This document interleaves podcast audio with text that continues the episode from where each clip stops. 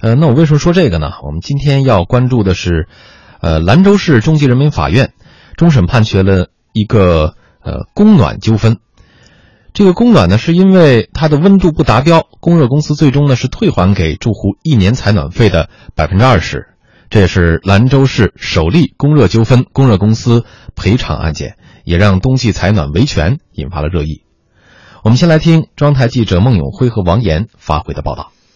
二零一四年十一月开始供暖后，兰州市某小区的住户张某明显感觉暖气压力不足。张某多方投诉无果后，便将供暖公司起诉至法院。经过兰州市城关区法院的一审、二审，认为提供暖气的某宾馆有限公司没有有效证据证明其供热是否达标，而张某也享受到了相当程度的供暖。法院最终综合判定，宾馆退回张某二零一四至二零一五年度采暖费的百分之二十，即五百四十二点九元。自从入冬以以来，像上述纠纷中供暖不达标的案例，在兰州并不少见。上个年度，兰州市城建局共处理供热投诉电话三千多件。在兰州市城关区大众巷居住的秦女士对暖气不热很有意见。从我搬到房子已经近五年了，暖气几乎没有热过。也不光是我们家这栋楼，说是管道老化了，但具体什么我们也不清楚。为了化解矛盾，去年五月一日正式实施的新版《兰州市供热用热条例》就作出明确规定，居民家中室温标准为十八摄氏度，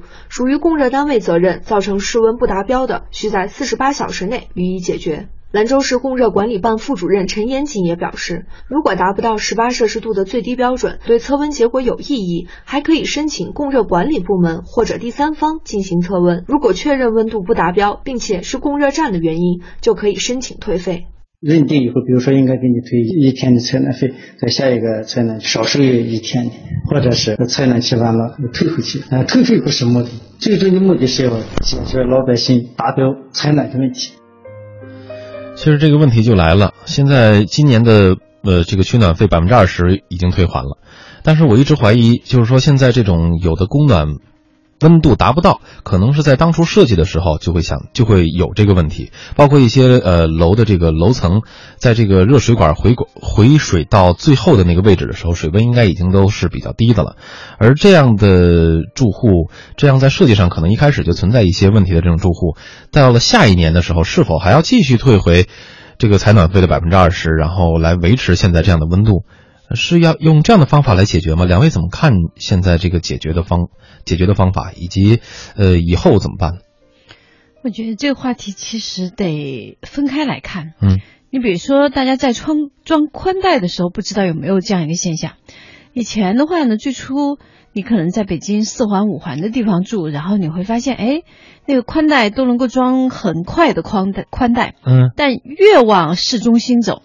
然后你就会发现啊，这个小区。居然还只能用那种拨号的那种上网，这都是零零年的对对对，因为它其实是跟它整个小区的最初的这个规划和这个设计当中有关系。嗯，如果你正好碰到小区本身的配套比较差的话，那也就是说我们说再好的宽带都没法使用。然后它是整个小区都碰到的一个硬件问题。嗯，那么其实回到我们现在所说的供暖问题，其实也是一样的。如果这个小区最初的这个呃规划和设计当中，呃可能会存呃有的甚至可能就施工过的过程当中，嗯，它会出现一些问题的话，你会发现要找到这个节点，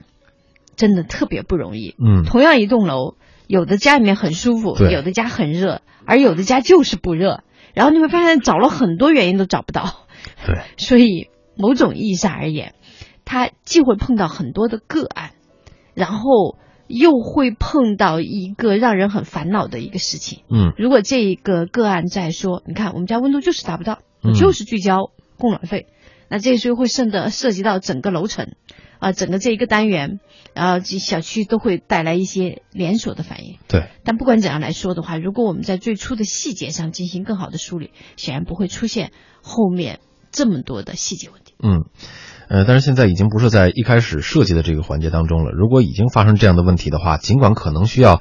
呃，一大笔成本来进行这种供暖设备的改造，但是这可能也是不可或缺的，因为毕竟不是退还一个取暖费的百分之二十就可以彻底的解决这个问题。第二年还是要取暖的呀。郭靖老师怎么看这个事情？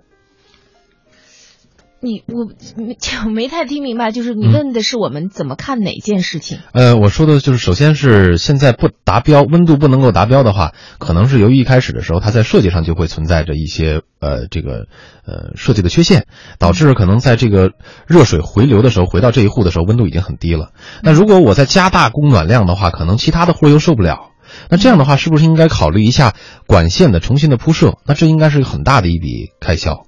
对，但是这也是必须的开销啊。嗯，其实因为供暖季在一年当中就是这几个月。嗯，那么供暖公司其他的季节做什么？其实就是在做这样的一些管道的维护和维修。那么之前我记得今年曾经有过，我忘记了是哪个地方，就是他曾经有过一个新闻。嗯，已经到了供暖季了，结果这个管道维修依然没有完成。导致这一个地方的人，就是居民，嗯，在供暖季节开始以后，气温已经很低了，却完却完全不能开始享受供暖。那么这就是肯定属于相关部门的工作没有做到位。嗯，就是你刚刚说，就是比如说，嗯，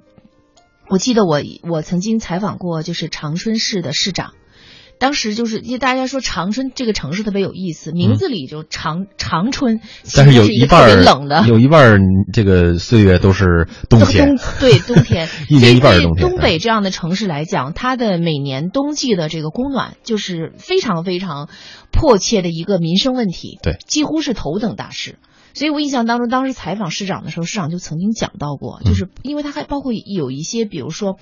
呃，甚至那时候还存在一些棚户区，嗯，存在一些老的那个住宅住宅区。那么老的住宅区，像刚刚春卫讲的，就是它可能它本身的管线就比较老化，嗯，就有一个要不断的就是逐步逐步的来来改造完成的问题，嗯。那么这件事情，嗯，肯就很可能有些地方它就是滞后的。就是可能他早就要应该去改，但是我还没今年还没来得及，还没轮到你们这一片儿。嗯，但是可能这个冬天就会遇到这样的问题。那么在这种情况下，其实我们这么多年来，其实已经形成了一些办法来补救。就是像这种供暖不能够到位，不能够，其实还是呃，应该来说是个别地方发生的事情。嗯，我是想说，就是像兰州这个，就是通过法院来判决。然后让供热公司来赔偿，我觉得这个确实是件新鲜事，因为以前大家觉得这是一个行政纠纷，嗯，没有通过法院来判决的事情，就是我去找你，然后我们之间再协商，然后再怎么怎么样。那我所以我觉得他应该说是给了一个非常好的解决这些问题的一个一个办法，嗯。那么对供热公司来讲，就知道说我这件事情，如果我在其他的。就是我在该做准备的季节，我没有做出这种准备，我无法实现我对用户的承诺，那我要我要承担一定的法律责任。所以我觉得，我觉得这个是是比较好的一个开始。应应该说，这个事件它也是有一定的这种呃榜样作用，或者说以后在处理类似的这种情况的话，也可以借鉴这一次案情的这种情况。对，我觉得应该是它很强烈的一个示范作用。嗯，呃，其实要从这个角度来讲的话，在部分地区，像长春，刚才您提到长春那可能必须得集中供暖。如果是再往南方去，再往南方来一些地方，可能分户供暖是更好的一个选择。